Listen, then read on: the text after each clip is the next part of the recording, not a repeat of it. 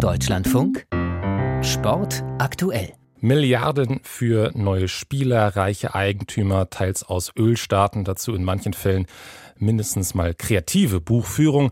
Die Premier League Clubs agieren seit Jahren hart an moralischen und gesetzlichen Grenzen. Dieses Verhalten samt der versuchten Gründung der Super League hat dazu geführt, dass die britische Regierung den Profifußball stärker regulieren möchte. Die Regierung hat deswegen angekündigt, eine Aufsichtsbehörde zu gründen. Sebastian Trepper mit den Details. Zum ersten Mal soll der englische Profifußball damit eine gesetzlich verankerte Aufsichtsbehörde erhalten für die fünf ersten Männerligen.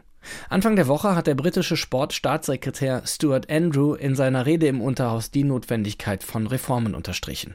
It is clear the game is in need of significant reform. Es ist klar, dass der Sport einer umfassenden Reform bedarf. Wie ich bei mehreren Gelegenheiten gegenüber den Fußballbehörden betont habe, gibt es vieles, was der Fußball bereits tun könnte, um das Spiel zu schützen.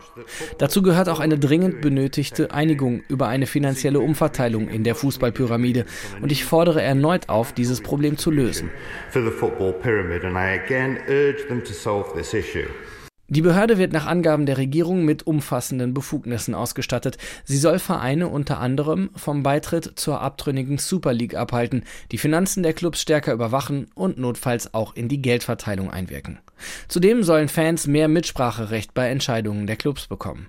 Eigentümer sollen beispielsweise Logos oder Vereinsfarben nicht einfach ändern können. Unsere Pläne werden sicherstellen, dass Clubs ihre Finanzen verantwortungsbewusst verwalten. Sie werden verhindern, dass skrupellose Eigentümer Clubs als Gebrauchsgegenstände behandeln und nicht als geliebte Gemeinschaftsgüter, die sie sind. Wird die zuständige Ministerin Lucy Fraser in einer Regierungsmitteilung zitiert.